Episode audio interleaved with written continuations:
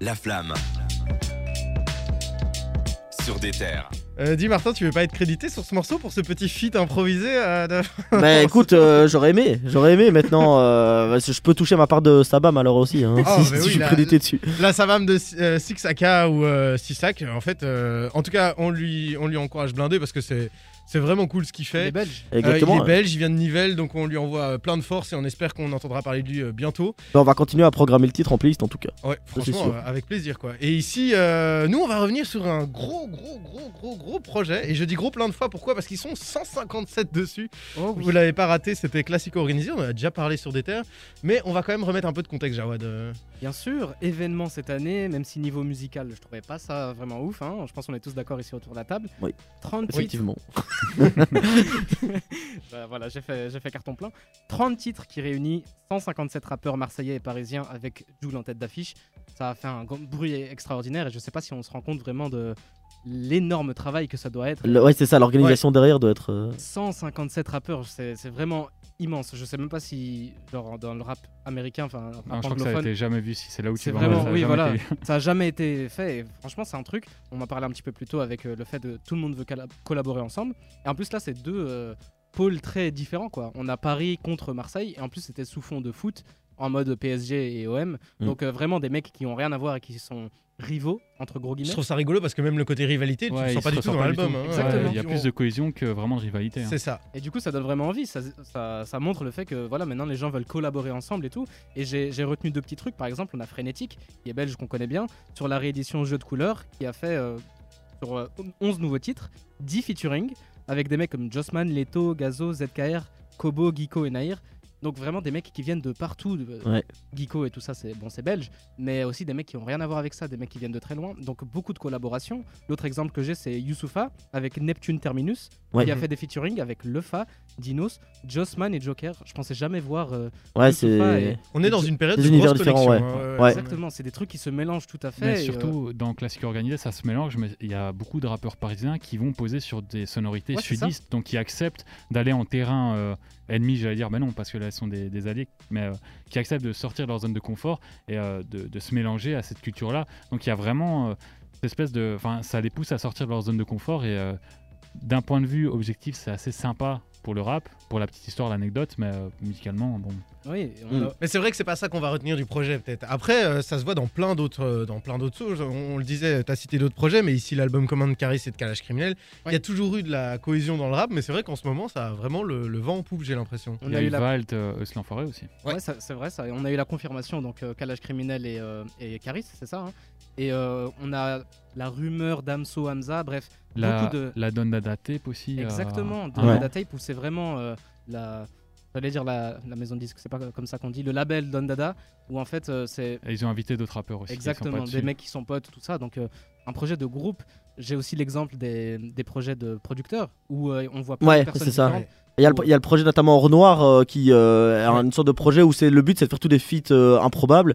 Il y a donc on a eu Nino, Relsan, c'est vrai que c'était un truc Ouais, euh, un peu improbable. Et euh, là je sais pas si vous avez vu aujourd'hui il y a un feat qui est sorti donc avec Scred, avec Scred le producteur de, de, de Ouais. Relsan du coup.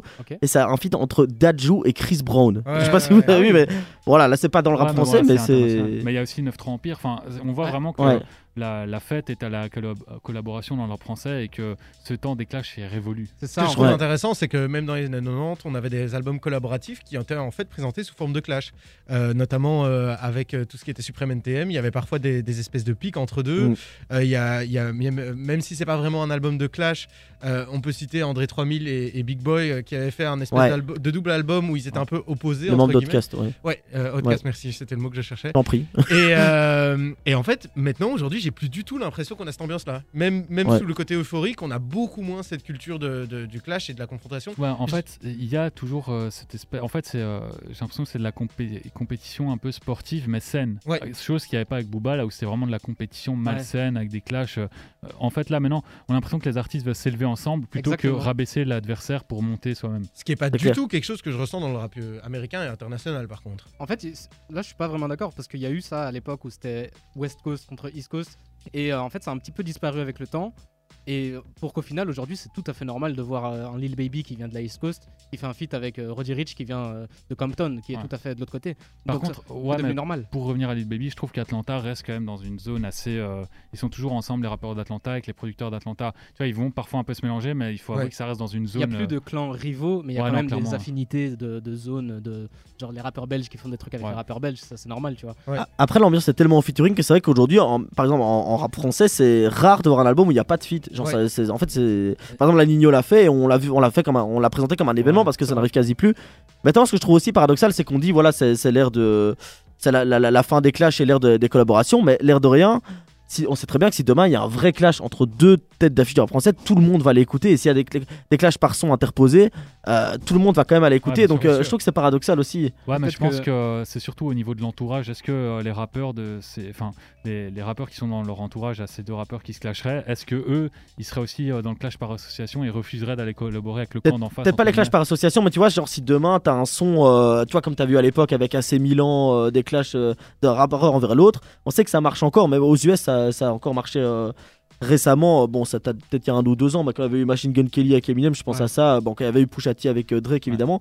C'est des trucs, en fait, j'ai l'impression que même si les gens disent euh, ouais, les clashs c'est des trucs de gamins et tout, n'empêche que si il y a toujours une effervescence autour de ça quand ça. En fait, le peuple aime ça à partir du moment. Enfin, je parle au nom du peuple, c'est très bizarre. Mais euh, la population, j'ai l'impression qu'elle aime ça à partir du moment où c'est musical. Pas sur les réseaux sociaux. Et Ouais, en fait, c'est là, c'est ce que fait Booba c'est que des clashs avec des, des mimes sur les réseaux sociaux.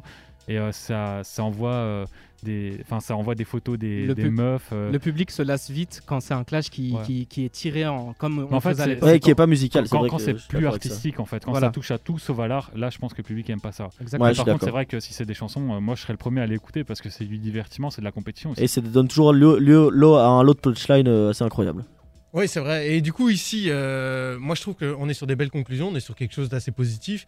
Euh, Excusez-moi, il se passe des choses, les gens rentrent ici dans le studio. C'est la fête, c'est la fête C'est la fête, 2021. On, on fête un peu ça euh, ce soir tous ensemble.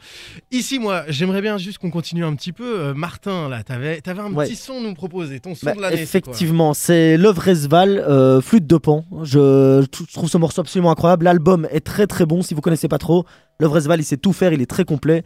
C'est encore plus ou moins c'est un une fin de rookie, on peut dire ça comme ça. Ouais. Oui, Euh, donc euh, vraiment incroyable. Si vous connaissez pas, allez écouter l'album. Et il a sorti et ce morceau- aujourd'hui en plus. Exactement. Donc allez écouter l'œuvre Esval, Flûte de Pan. Ça On se débarque maintenant. plaisir. À tout de suite sur des terres.